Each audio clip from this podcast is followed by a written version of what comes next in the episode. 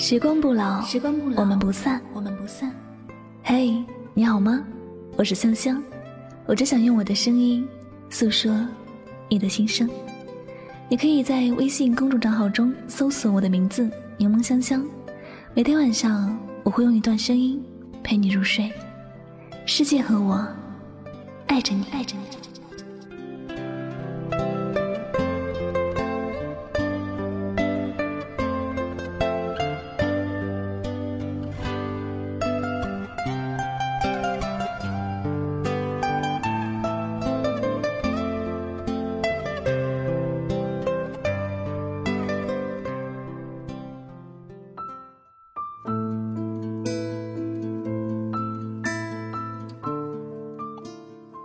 在不安的世界里，做一个安静的人，以平常心生情味，以柔软心除挂碍，不争不抢，不悲不喜，自在从容的过好每一天。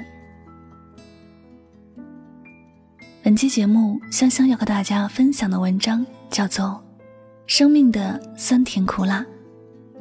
本文选自台湾著名作家林清炫的新书《心无挂碍，无有恐惧》。以下的时间，让我们一起来聆听。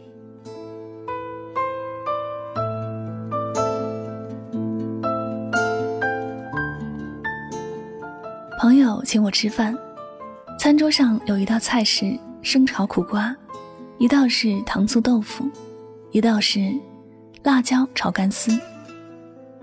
我看了桌上的菜，不禁莞尔，说：“今天酸甜苦辣都到齐了。”朋友看看桌上的菜，不禁拍案大笑。这使我想到，即使是植物，都各有各的特性。甘蔗是头尾皆甜，柠檬则里外是酸；苦瓜是连根都苦，辣椒则中边全辣。它们这种特性，经过长时间的藏放，也不失去。即使将它碎为微尘粉末，其性不改。还有一些做药材的植物，不管制成汤、膏、丸、散，或经长久的熬煮，特质也不散灭。我们生活中的辛酸、甜蜜、苦痛、辛辣，种种滋味。不也如植物的特性吗？一旦我们品尝过了，似乎就永不失去。在我们的生命情境中，有很多时候是酸甜苦辣同时放在一桌上的。一个人不可能永远挑甜的吃，偶尔吃点苦的、辣的、酸的，有助于我们品味人生。在酸甜苦辣的生命经验更深刻之处。有没有更真实的本质呢？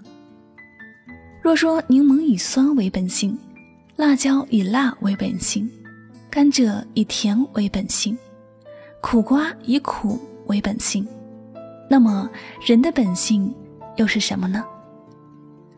我们常说这个人本性不良，或那个人本性善良，可是我们常看到素性不良的人改邪归正。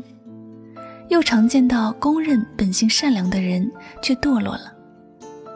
这种本性似乎是可转、能改变的，因此我们语言上所说的本性，事实上只是一种熏习，是习气的长期熏染而表现的外在，并不是最深刻的自我。习气是一种莫名其妙的偏执。正如是吃辣椒与柠檬的人，说不出是什么原因，但人生的一切烦恼，正是由这种偏执而产生。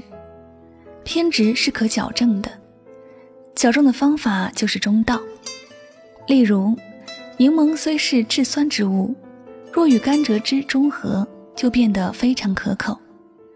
去除习气，只有利用中和的方法。人最大的习气。不外乎是贪、嗔、痴。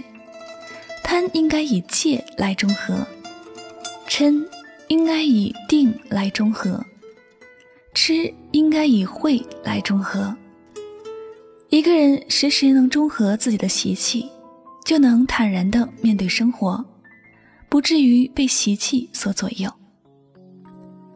我国有一个有名的民间传说，相传汉朝有一位姓孟的女子，幼读儒书，长大学佛，普遍得到乡里的敬爱，年老以后被称为孟婆。她死后成为幽冥之神，建了一座运旺台。在阴阳之界投胎的必经之路上，孟婆取甘苦酸辛咸五味。做成一种似酒非酒的汤，称为孟婆汤。投胎的人喝了这种汤，就完全忘记了前世，然后走入今生的甘苦酸辛咸的旅程。传说每一个魂魄入胎之前，各种滋味都要尝上点儿，才能投胎。这是为什么人人都要在一生。尝遍五味的缘由。传说又说，有的人甜汤喝多了，日子就过得好些；有的人苦汁喝得多，这一生就惨兮兮。孟婆汤的传说非常的有趣，启示我们：既然投生为人，就不可能全是甜头。生命里是有各种滋味的，甘、苦、酸、辛、咸。既是人生的五味，我们就难以只拣甜的来吃，别的滋味也多少会尝一些。如果是不可避免的，就欢喜的吃吧。想想看，人生如果是一桌宴席，上桌的菜若都是蛋糕、甜汤，也是非常可怕的呀。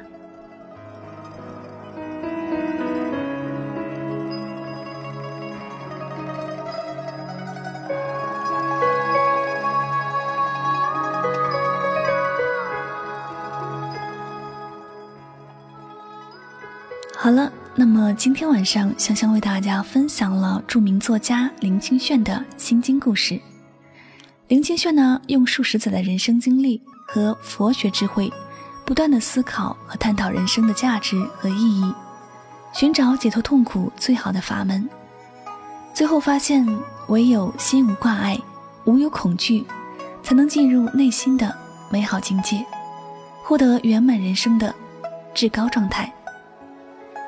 那如果你也喜欢这本书，可以在当当网搜索这本书的名字《心无挂碍，无有恐惧》来购买阅读。这本书呢是林清炫持笔四十六周年禅意散文的高水准体现，完整收录了林清玄禅意风格和佛学智慧的五十八篇佳作，其中呢多篇作品被选入电视散文、高考阅读等栏目。受到了百万读者的喜爱和推崇。愿这些经岁月洗涤与万千读者甄选的林清玄经典文字，让你的内心回归平和，以自在从容的方式过好每一天。好了，节目到这里要和大家说再见了。我是主播柠檬香香，感谢你的聆听，我们下期节目再会吧，拜拜。